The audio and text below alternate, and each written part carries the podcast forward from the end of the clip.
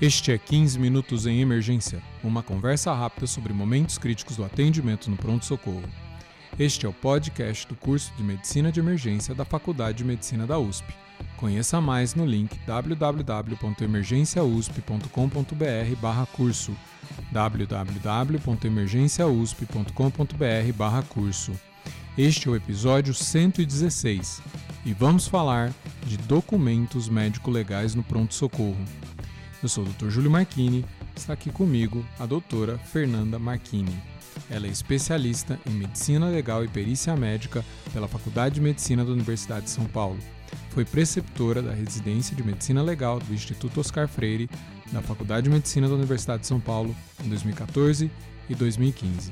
Tudo bem, doutora Fernanda? Olá, doutor Júlio, muito obrigada pelo convite. É, olá a todos que nos ouvem nesse podcast. Doutora Fernanda, é, o título já coloca aqui a nossa conversa, né? Documentos médicos legais. O que, que são documentos médicos legais que um plantonista é, não especialista em medicina legal vai, é, ter que, vai ter que fazer, vai poder encontrar nos seus plantões? Bom, é, o título assusta, mas é, um documento médico legal nada mais é do que qualquer documento no qual o médico, independente da especialidade, fornece informações de qualquer matéria médica de interesse jurídico, digamos assim. Os documentos médico-legais eles podem ser é, divididos em alguns tipos. É, primeiramente, o mais frequente de todos, o atestado médico é, o relatório médico legal e um parecer médico legal.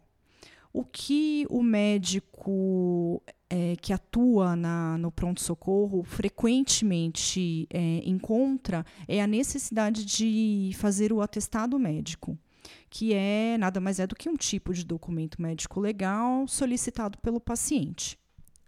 O atestado médico parece uma coisa muito corriqueira, mas eu imagino que deve ter erros comuns que as pessoas fazem e dúvidas comuns, né? Como, por exemplo, coloca ou não coloca o CID? O que, que você pode nos ajudar? Bom, de fato, o atestado médico é muito corriqueiro. A solicitação do atestado médico pelo paciente, é, muitas vezes a gente até brinca que o, é, em determinados dias da, da, da, do, do, dos atendimentos do pronto-socorro tem um número de solicitações maior de atestado médico. Então, o que, que acontece? O atestado médico nada mais é do que um documento solicitado pelo próprio paciente. O atestado médico ele é só a afirmação de algum fato médico e suas consequências.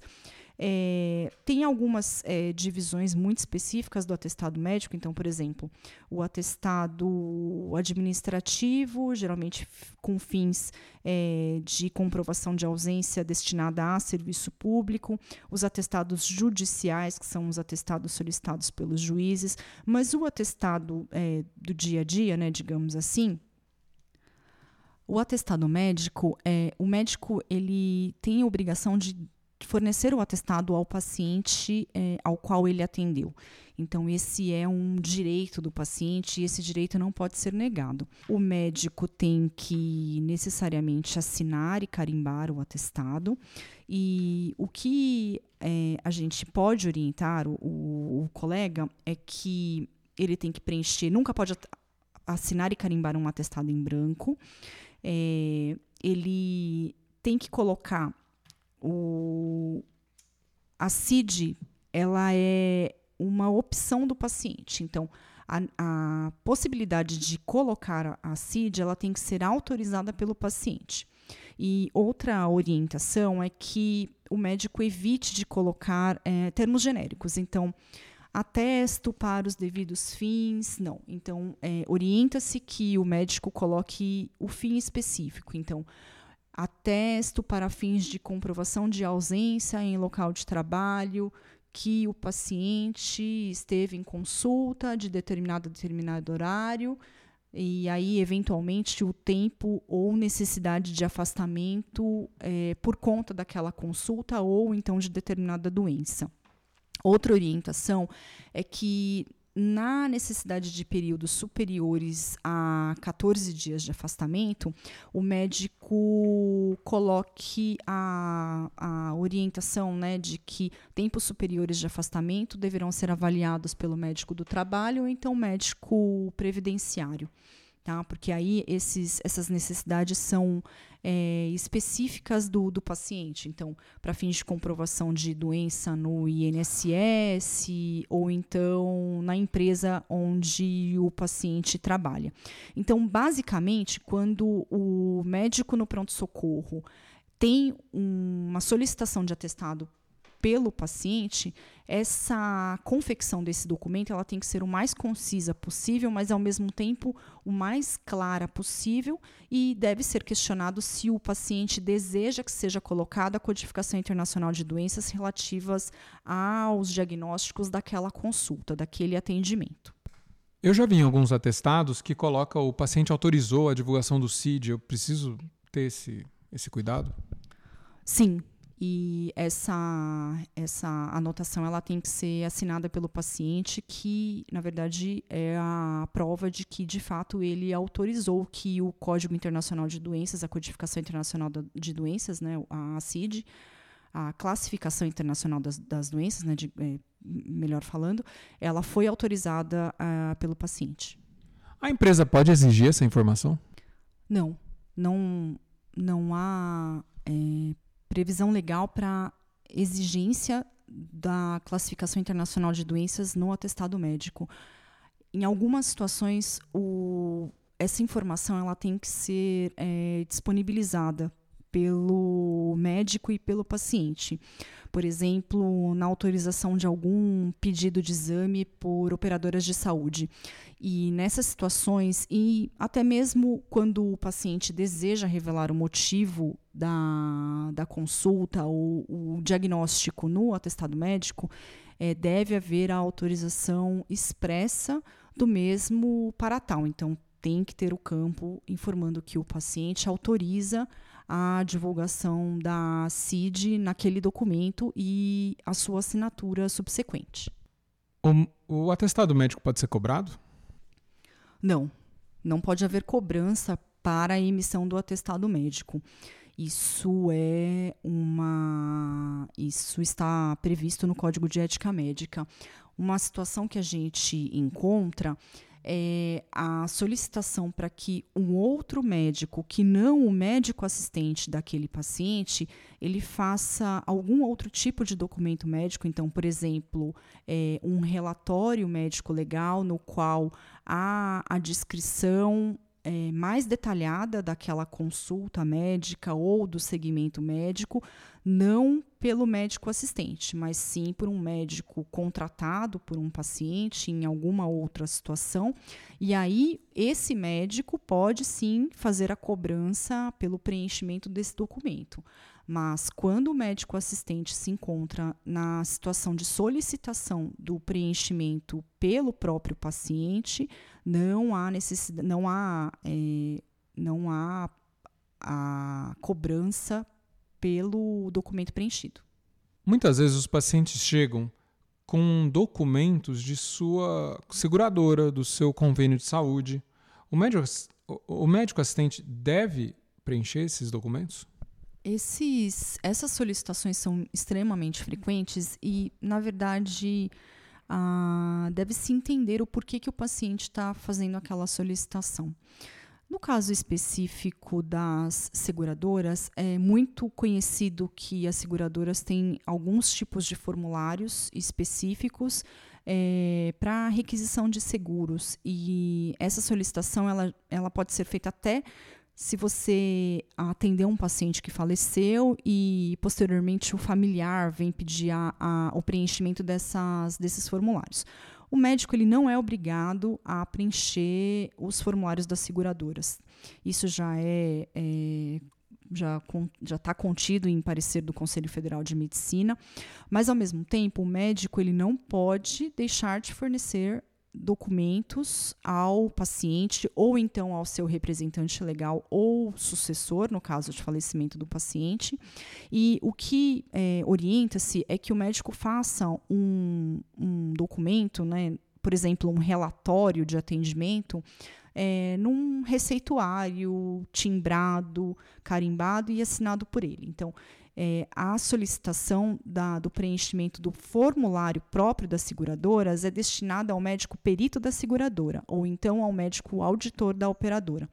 É, então, não, não é obrigado a preencher os documentos das seguradoras, mas sim é obrigado a fornecer as informações relativas ao atendimento e ao segmento dos pacientes.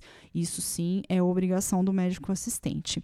É, essa, esse preenchimento, quando feito pelo médico assistente, também ele não pode ser cobrado. E, é, por um outro lado, deve-se tentar entender o motivo daquela solicitação. Então, muitas vezes, os pacientes pedem é, alguma, alguma informação a respeito de algum acidente sofrido, ou então alguma informação a respeito de internação, períodos de internação hospitalar, períodos de, de é, tempo que ficou internado em, em UTI, ou então o representante do paciente é, solicita algum relatório médico acerca de, do paciente falecido, as doenças que o paciente tinha, a, a causa do óbito. Então, essas, essas informações, sim, elas devem ser preenchidas com o máximo de clareza possível. É, em um, um, receituário à parte, à parte, não necessariamente nos, nos formulários é, impressos das empresas. Fernanda, é, passando para outro documento médico legal, a declaração de óbito. Qual a importância desse documento? É, existe consequências? Existem é, informações importantes que se dependem desse documento? Por, por que, que o médico deve tentar preenchê-lo corretamente?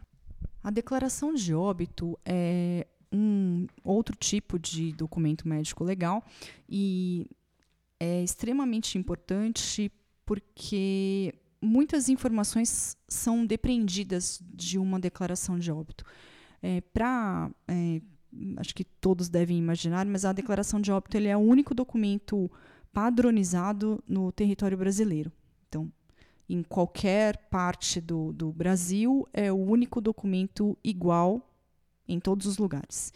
E dessa declaração de óbito, é, a, a principal importância são fins epidemiológicos, para a gente conseguir é, destrinchar a, a, as causas de óbito mais frequentes na população brasileira, mas, infelizmente, até como decorrência de um preparo inadequado nas escolas médicas e pelo fato de não ter nenhum caráter corretivo sobre os profissionais que não preenchem adequadamente a certidão de óbito, a declaração de óbito, no caso, porque a certidão de óbito nada mais é do que uma transcrição da declaração de óbito e feita no cartório, né? É, então, pelo fato de que não tem né, uma, uma, um caráter corretivo sobre as declarações de óbito mal feitas, ah, trata-se de um documento muito colocado em segundo plano. Então, muitas vezes o médico assistente é, se depara com uma, uma situação de óbito e preenche o documento de qualquer jeito. Então, esse é um assunto muito vasto e a gente pode tratar disso no próximo episódio, em algum episódio é, posterior, mas há orientações específicas para um preenchimento adequado da declaração de óbito e basicamente a gente pede pede-se que o médico coloque de forma clara, quando possível, a causa do óbito do paciente. E outra informação importante e necessária é informar se aquele óbito decorreu de alguma causa externa. Tem um campo específico na declaração de óbito que, em grande parte das ocasiões que essa que houve uma situação de trauma e ou então de violência externa, essa, esse campo não é preenchido. Então perde-se essa informação mesmo quando ocorrida. Então a declaração de óbito ela é extremamente importante. É, deve-se pensar também que, em muitas ocasiões, a família do paciente precisa daquele documento para abrir um seguro de vida que aquele paciente tinha, algum tipo de indenização. Então, tem que se tentar ser o mais fiel possível ao conhecimento dos fatos ocorridos com o paciente naquele preenchimento. E nesse último sentido que você falou, isso pode trazer muita dor de cabeça para a família se for mal feito, né? Sim, porque a família muitas vezes não tem conhecimento da, da, da sequência de, de preenchimentos e a simples é, requisição de um seguro a partir de um documento mal feito, ela, a família pode até não, não conseguir é, o pagamento do seguro porque aquele documento médico não foi adequadamente preenchido com a sequência de fatos ocorridos com o paciente. Então, a gente orienta que os médicos assistentes, quando é, atenderam ao paciente, quando tem conhecimento da sequência de causas que levaram à morte daquela pessoa, faça o preenchimento adequado e completo da declaração que está em suas mãos. Doutora Fernanda, o que, que, seria a sua mensagem final a respeito desses documentos para os emergencistas, para os médicos em geral, né, que atendem pronto-socorros, em departamentos de emergência? Que, que você quer deixar de mensagem importante sobre esses documentos? Bom, é um tema, como eu falei, é um tema bastante amplo. A gente pode abordá-lo em episódios é, seguintes, mas basicamente é que o médico ele não se omita em fornecer o documento é, solicitado quando o direito do paciente, mas que o faça da maneira mais sucinta possível, da maneira mais clara possível, especificando a finalidade daquele documento, seja num atestado, seja em um relatório médico legal, e que sempre carimbe e assine esse documento para que ele tenha valor legal. E também que o médico em contrapartida nunca preencha documentos é, dos quais não decorram de assistência é, prestada. Então, não assinar documentos em branco é muito, muito frequente em pronto-socorro, médico deixar receituário carimbado só para a equipe é, auxiliar preencher os dados. É, isso é uma infração ao Código de Ética Médica que vem do fato de você não ter atendido o paciente. Então, sempre preencher os documentos única e estritamente decorrentes do atendimento prestado ao paciente. Caso contrário, incorre em infração de ética médica e pode ter responsabilidade judicial sobre isso. Então, é basicamente isso. Há uma série de outras informações sobre outros tipos de documentos médicos, é, médico-legais que podem ser solicitados no pronto-socorro e a gente pode tratar disso num próximo episódio, porque o assunto é muito, muito vasto. Bom, eu vou aceitar a sua sugestão, então, de vir em novos episódios. O último que você veio foi no episódio 24. Quase completamos aí 100 episódios. É, e vou, vou, vou te convidar sim, novamente. Muito obrigado. Eu que agradeço o convite. Se alguém tiver alguma dúvida específica, algum comentário, ou então alguma sugestão de podcast em, em relação a esses episódios, pode entrar em contato comigo. Meu e-mail é femarquini.gmail.com. Muito obrigado. Esse podcast é um oferecimento do curso de Medicina de Emergência da Universidade de São Paulo, em parceria com a Escola de Educação Permanente do Hospital das Clínicas da Faculdade de Medicina da Universidade de São Paulo e da Manoli Educação. Se você gosta do nosso podcast, por favor, compartilhe nas redes sociais. Se você é, acompanha o nosso podcast pelo iTunes, pode nos avaliar lá também. É, ambas é, essas ações são muito importantes para que mais pessoas conheçam o nosso trabalho. Mande feedback para 15minutos.emergência.gmail.com Se você gostou desta é, palestra aqui, dessa fala da doutora Fernanda Marchini, você pode acompanhá-la é, no Congresso Emergência USP, onde ela vai elaborar mais sobre esse assunto. É, para saber mais do Congresso, você pode entrar em congresso-emergência-usp.com.br. O congresso acontecerá no feriado de Tiradentes, agora em abril, é, né, 21, 22 e 23 de abril. Siga-nos nas redes sociais. É, a doutora Fernanda Marchini passou o e-mail dela. Você pode entrar em contato com ela por esse e-mail, femarchini, com ch, gmail.com. Eu, você me encontra no Instagram, em arroba doutor.juliomarchini. O curso de emergência você encontra em arroba emergência USP. Muito obrigado e até a próxima!